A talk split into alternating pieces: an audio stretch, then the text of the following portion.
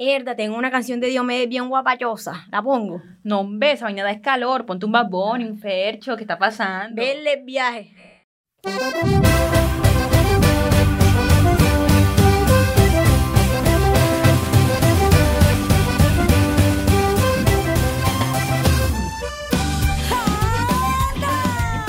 Esto es La Costa. En el día de hoy estaremos hablando un poco sobre la apropiación cultural. Nuevamente, tu trío dinámico, Laura Rojas, Sofía Blanco Y Marian Coronel. Iniciamos hablando un poco sobre la apropiación cultural.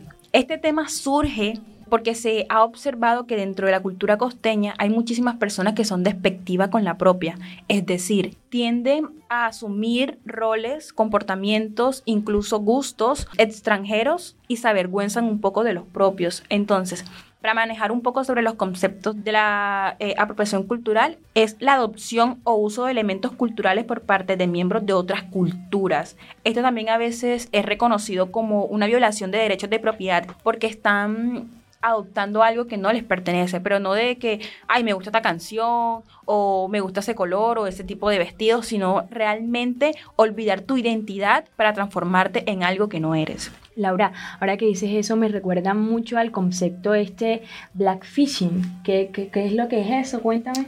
Ah, ok, bueno, mira, esto este, se denomina más que todo por la adopción de querer parecer una persona negra. Por lo menos esto lo vemos en las Kardashian, que suelen broncearse, o sea, dejar su color natural de piel por ser un poco más morenos, este, Ajá, para lucir como una persona negra. Eso es blackfishing. Pero me imagino que no es solo imitar el tono de piel, sino como esas costumbres que pueden tener la- las personas de esta raza, ¿cierto? Claro, por supuesto. Y es que eso lo relacionamos con lo de apropiación cultural, porque es que no estamos, o sea, estamos dejando eso que somos por Claro. adaptar algo que no somos. Exacto. Así es, pero ven acá, ¿cuál es la necesidad entonces de querer eso de afuera por encima de lo territorial, por encima de, de eso, del lugar donde nacimos? Bueno, Sofi, creo que principalmente nos influye las redes sociales, creo que la televisión, ya que de algún otro modo nos hace querer adoptar acciones y gustos de, o sea, de otros lugares.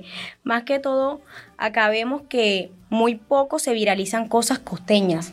Si tú te das cuenta, tú prendes la televisión y casi siempre son de otros lugares, este, lo, lo tanto físico, o sea, cómo se visten, cómo se peinan, cómo hablan. Si te das cuenta, resaltó mucho que tú ves una película y el costeño te lo ponen como lo peor. Si, si te lo ponen de narcotraficante, te hablan, te lo ponen como que hablando feo. O el corroncho. Sí, Sí, claro. como O sea, muy hace una representación del Mm. costeño muy denigrante. o y sea, como muy exagerada, exacto, muy, muy lo contrario de lo que es. Hay algunas o otra cosas se parecen, pero lo exageran demasiado que uno mismo dice, uno hasta se ríe. Co- siendo costeño, uno se ríe de eso, pero eso está mal, porque nos están mostrando en otros países de otro modo que no somos. Y fíjate que eso, esa influencia va desde que somos niños. O sea, Sí, un claro. niño tú lo ves viendo programas de Discovery Kids, Discovery Channel, o sea, pero no lo ves viendo programas nacionales en donde muestren la cultura de, de su ciudad o pues la cultura colombiana. No. En cambio vemos esta influencia que va muy ligada también, bueno, a nosotros como jóvenes, lo que vemos en las redes sociales y lo que está de moda y nos dejamos guiar por eso. Claro, pero yo supongo que eso deriva de que el contenido extranjero es muchísimo mayor que lo que está acá en la costa. O sea, para la persona es más normal entrar a, a tu Instagram y ver modelos, eh, actores internacionales que ver los propios de acá. Claro, y siento que también es como un hábito de, de nosotros como adolescentes estar viendo más allá que lo de acá. Mira, No, yo- yo me he dado cuenta también que hay veces que uno está en lugares y tú escuchas la champeta y hay personas que son costeñas y con tal de no, o sea, de no mostrarse, se supone que corroncho por lo que nos muestra este, la televisión, no cantan la canción, no opinan sobre temas que tú conoces con el miedo de que nos, no, como que de ser separados a la sociedad. Sí, no lo tildan, no lo tildan, Exacto. no, ese es el corroncho, el que viene aquí. Y nos avergonzamos, ¿sabes? Sí. Yo he atribuido una palabra para, para esta situación que es espantapropio, que surge del espantajopismo. O sea, son personas que eh, no quieren aparentar ser de la costa, de, de ser caribe. O sea, como que prefieren mostrarse de otro modo. Exacto. Entonces, espantable porque están espantando lo que son, o sea, están dejando a un lado su identidad, sus orígenes, sus raíces, que es lo que lo representa y lo hacen personas, o sea. Mira, te interrumpo, tu disculpa. Cuando vienen de otros lugares acá a Cartagena, ellos les gusta la cultura de nosotros. Por lo general, esas personas vienen a buscar negras, hombres morenos, para, no sé, tener relaciones, llevárselo a otros lugares. Y uno que es de aquí busca es en otros lugares. Exacto. Pero sabes, aprovecharlo. Este, voy a resaltar algo muy importante de lo que mencionas. Y eso es algo que nos crean de niños, o sea, nos los meten en la cabeza de pequeños, porque yo escuché una vez mi madre diciendo, tienes que casarte con un hombre con muchísimo más dinero y que no tenga la piel o, o sea, que no sea de aquí este contexto. Te digo algo ahora de eso. También lo vemos desde que desde muy pequeños vemos Disney. Disney que nos muestra los príncipes blancos, ojos azules, que son perfectos, que son los que te defienden y tú tienes que ser la que esté en su casa haciendo los quehaceres y portarse como, como mamá. Claro, es que siempre nos han vendido lo nuestro como algo malo. Siempre queremos salir de ello. Y esto se le denomina como el eurocentrismo, o sea, cómo Europa está en el centro de todo y cómo, y cómo tiene tanta influencia sobre nosotros. O sea, yo considero que Europa no tiene personalidad. Porque es un, o sea, es un lugar que son personas que han robado toda la cultura extranjera, o sea, lo de nosotros, y lo han adoptado como ellos. Y ahora nosotros, desde pequeños, nos han contado que tenemos que ser como ellos, cuando no, tenemos que amar realmente como somos. la geografía donde somos. Claro, claro, claro. Aparte se ha visto un tipo de influencia por parte de hombres blancos privilegiados a hacer uso de las cosas de acá. Y cuando eso ocurre, se observa cómo los de acá se les brota esa nacionalidad y ese patriotismo por lo que tenemos. Por supuesto. Es que siempre vemos esto. Cuando una persona con ese tipo de influencia hace algo, nosotros, claro, enseguida, no, sí, yo, eh, barranquillera, cartagenera, a morir. Pero es porque vemos que alguien con poder, es como que si nos dieran el permiso.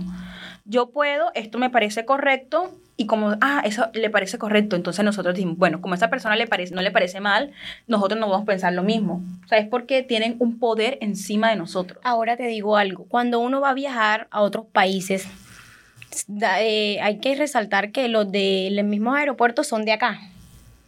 Y ellos mismos hacen que uno lo dividan o lo separen por ser costeño. A ti te revisan más que los europeos, que los asiáticos, te quitan todo, te apartan porque se supone que puede haber droga a cualquier lugar, en cualquier región, en cualquier parte pueden tener eso y pueden traficarlo. Pero como nos tienen enseñado de que eso viene de acá, sí, estamos un poco estereotipados realmente. Y eso hay que empezar a dejar a cambiarlo y a cambiarlo y a mejorarlo. Bueno, entonces veamos un punto de vista académico. Tenemos al profesor Eduardo López Vergara de la Universidad de Cartagena que nos hablará un poco sobre la cultura, nuestra cultura y apropiación costeña. Bueno, primero te agradezco el que me hayas escogido para esta serie de preguntas o para intentar responder a estos interrogantes. Muchas gracias por aceptar la invitación, profesor. Para nosotras es un placer poder tener sus conocimientos en este podcast universitario. Cuéntenos, para usted, ¿qué es cultura? ¿Qué entendemos por cultura? Es una de las cuestiones más interesantes y al mismo tiempo eh, más complicadas de responder porque eh, hay muchas definiciones de la misma palabra cultura y en contextos sociales como el nuestro donde no tenemos claras las definiciones de las mismas palabras, entender la cultura es bastante complicado. ¿Por qué se mira en algunos contextos mal a nuestra cultura costeña? Bueno, eh, la cultura costeña se mira, siempre se ha mirado mal porque el costeño es de alguna manera el otro. Ese otro que no encaja dentro de los parámetros preestablecidos desde el centralismo. Nosotros siempre es, eh, eh, la cultura costeña siempre fue diferente porque el costeño, por su misma situación geográfica en la que vive, es un hombre caribe. Y uno se da cuenta de eso porque todos los caribes, o en todas las ciudades alrededor del Caribe, las grandes ciudades alrededor del Caribe, el hombre caribe eh, o, el, ser caribe, no vamos a decir hombre caribe porque em, suele malinterpretarse esta, eh, esta definición. El ser caribe en toda la región o en todas estas grandes ciudades que hay en ese gran mar son todos iguales de alguna manera. Sobre todo el Caribe de habla hispana. Porque el Caribe de habla hispana en todas estas regiones vienen de una misma procedencia europeo-africano, prácticamente.